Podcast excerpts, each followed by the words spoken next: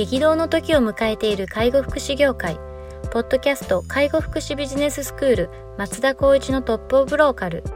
大手外資系アパレル会社のトップセールスマンから介護福祉事業経営者に転身した松田光一がこれからの介護福祉経営に求められるものについてお伝えしていきます。既存事業がうまくいかなくなってきた。今後の事業展開が不安などのお悩みを抱えている経営者の方。異業種から介護福祉業界への参入を考えている経営者の方。これからどんどん事業を拡大していこうと考えている経営者の方。など介護福祉ビジネスの入門から応用までさまざまなステージの方に楽しんでいただける番組です。こんにちは。ナビゲーターの松本真二です。ポッドキャスト介護福祉ビジネススクール松田光一のトップオブローカル。トップオブローカルとは介護福祉業において地域に密着し地域に愛されることで地域のナンバーワンになることです松田さん本日よろしくお願いしますよろしくお願いします。はい、今日も行きたいと思います。今日はですね、えっと、ツイッターの解説をお届けできればというふうに思っております。はい。はい。えでは、ご紹介します。えっと、和を乱す人がいても見過ごす、事なかれ的言動に終始することが最善であることは全くない。嫌われたくないが疲れるために仕事をするものではない。一貫性がある言動、良し悪しをしっかり定義し、毅然とした態度でチームを鼓舞し、あるべき姿にすることがリーダーである。というような内容です。はい。リーダー論ですね。そうですね。リーダー論ですね。はい。これ多分もうこう聞いていただいている方も多分リーダー的な存在の方が多いとは思いますし、まあ自分も含めなんですけど、やっぱりそのあ定性的な感情に動いちゃうっていうことって日々あると思うんですよね。ね。そこに引っ張られてって、まあそこ、その時の最善だと思って選択したものが、結果的にやっぱり良くない方向に行くっていうところって往々にしてあると思うんですけど、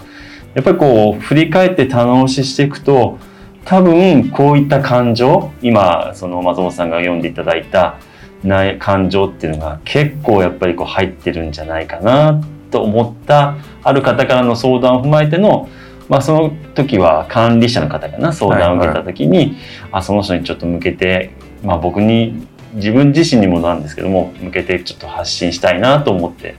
入れたコメントですね。なるほどですね。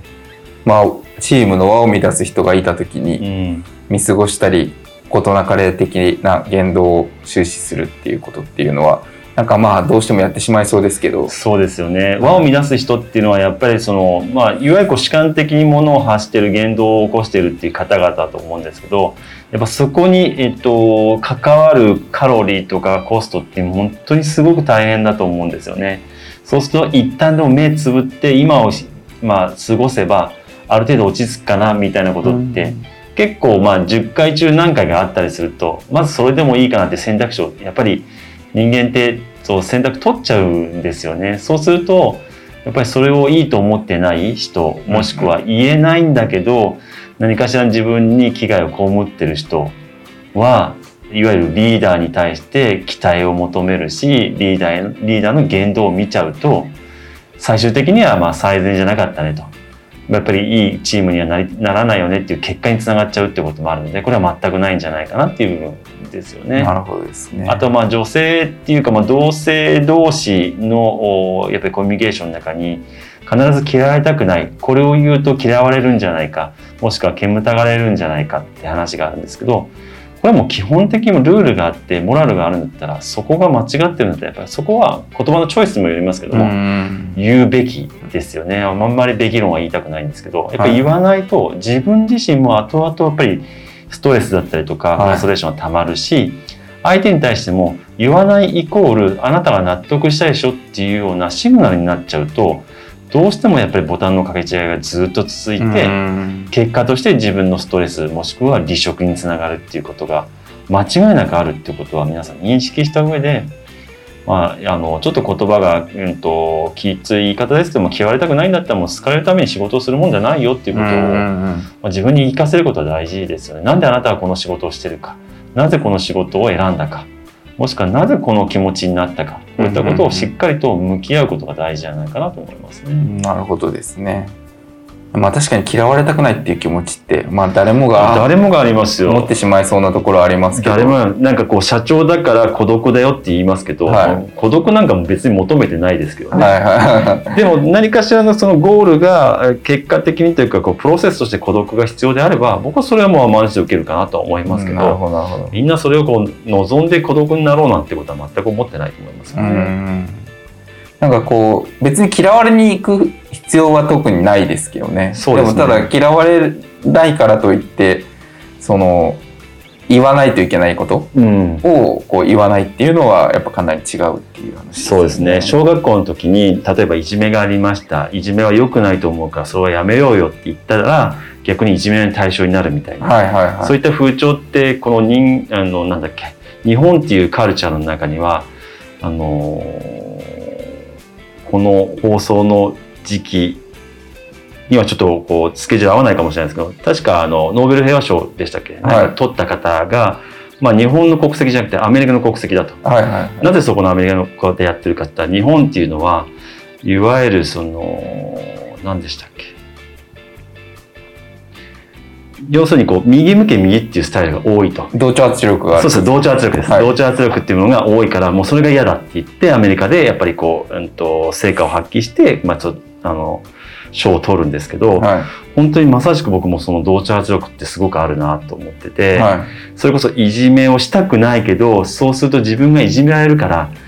しなきゃいけないその言動に発するって僕それはやっぱり間違ってると思うんですよね。い。はい。かといってまあいじめられたくないっていう気持ちもわかるんですけどやっぱりもう間違ってないことをちゃんと胸を張って言うことは結果的にみんなへの気づきにもつながってみんなが最終的にはいいゴールを目指せるんじゃないかなと思うのでその部分はやっぱり社会人になったら特にですねそういった部分はやっぱり意識してもらいたいなとは思いますね。なるほどですね。まあ組織だったりチームに所属している以上何かこう一定の同調圧力ってきっと働意図せずとも働いてしまうことってめちゃくちゃあると思います。はいまあ、僕もそういうふうな形で結果的にそうさせてる場合もあるとは思いますけどね。はいまあただそれがこう自分のこう思ってることとそのある圧力っていうのが違った時にそのどういう選択を取れるかっていうのは結構一個重要なポイントですよね。ただ同調圧力って結構皆さん割とこう大きい枠で捉えてるケースがあったりするんですけどやっぱり良くないことをそうしようっていうさっきうんいじめの話じゃないけど、それはやっぱり同調圧力だと思うんですけど、やっはい。ぱりルールがあってこれをちゃんとこう全うしようねっていう部分は同調圧力ではないので、うんうんうんその部分だけはちょっとこうやっぱり間違えずに認識しなきゃいけないかなと思いますよね。なるほどですね。ちょうど今あの読んでる本があるんですけど、うんあのえっ、とですね心理的安全性ってよく言うじゃないですか、はい。今。あれの本が今ちょうど読んでて、こう心理的安全性って何？みたいな話を読んでいるんですけど、えっ、と心理的安全性っていうのはその自分がこうなんていうんですかこう発何かこう組織に属してた時に、こう何かこうリスクを感じてしまうこう人間関係のリスクを感じてしまって自分が取りたい行動を取れないっていうのは、うん。心理的安全性が低い組織だっていうふうに今言われそこには書いてあって逆にこう自分がこう建設的な議論ができたりとかなんかそういうところの環境っていうのは心理的安全性が高い組織って言われてるんですね。で心理的安全性が高い組織の方が、えー、と一般的にはやっぱりパフォーマンスが高いっていうふうに、うん。まあ、言われているっていうような感じでその対人関係のリスクっていうところがあの生産的なその仕事に対してこう非常にこうネガティブに働いてしまうっていうことが、まあ、あるっていう。でそういうそのえっ、となんていうんですかこのリスクが高いところっていうのはやっぱ心理的安全性が低いってことになるので、まあ、さっきのその同調圧力じゃないですけどなんかこれ言ったらもしかしたらなんか自分に不都合あるかもとかなんか自分ってこれやったらなんか否定されるかもとかこれこういうこと言うとなんか邪魔だと無下に扱われるかもみたいなところとかっていうところが思ってしまってこう自由にこう自分の意見が言えなかったりとか建設的な議論ができないっていうこのもうチームの状態自体がもう心理的安全性が低い。うん。でパフォーマンスが出にくいっていう状態になるので、まあ、そのチームのパフォーマンスを上げていくっていう観点においてもやっぱりこう対人関係のリスクを極力こう感じないような関係性を作っていくっていうのがまあ重要なのかなっていうちょっと話聞いて今思い出したんですけどこの内容、うん、おそらくこれもそうですね。和を乱す人がいても事なかれ主義に走るってことは多分何かこう意見を伝えた時に人間関係のリスクを感じてるから言えないっていう。もうこの状態にあるだけでもう心理的安全性が低いようなチームになって、まあ、そうするとちょっとこう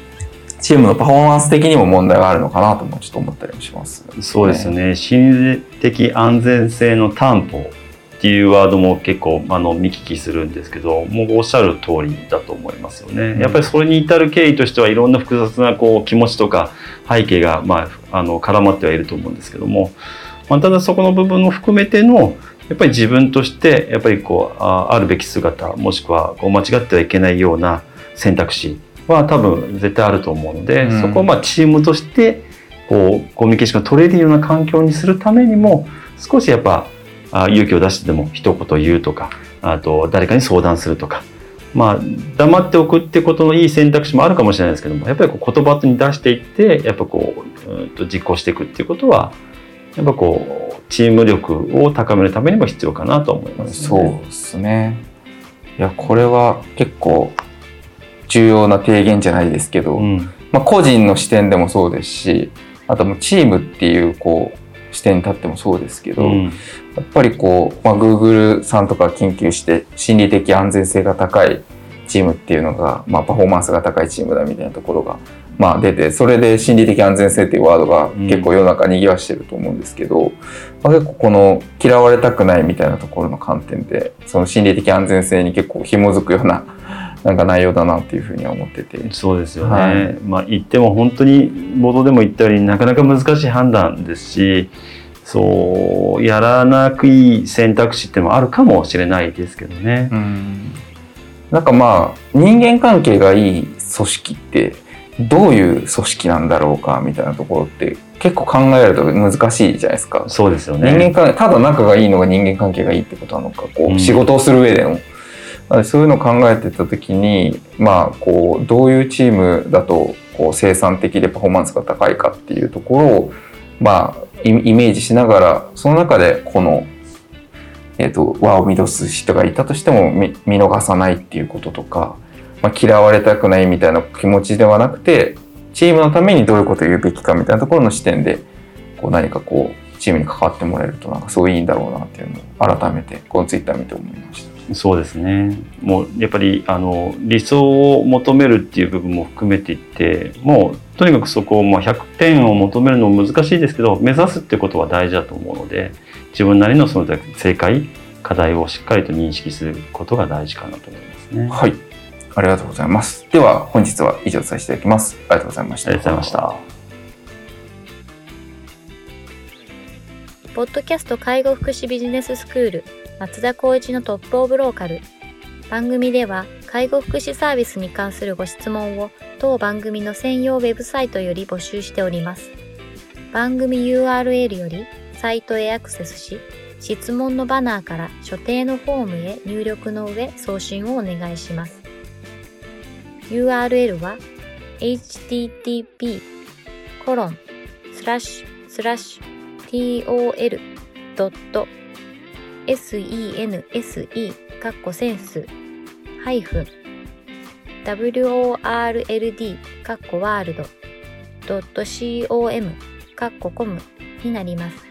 皆様のご質問をお待ちしております。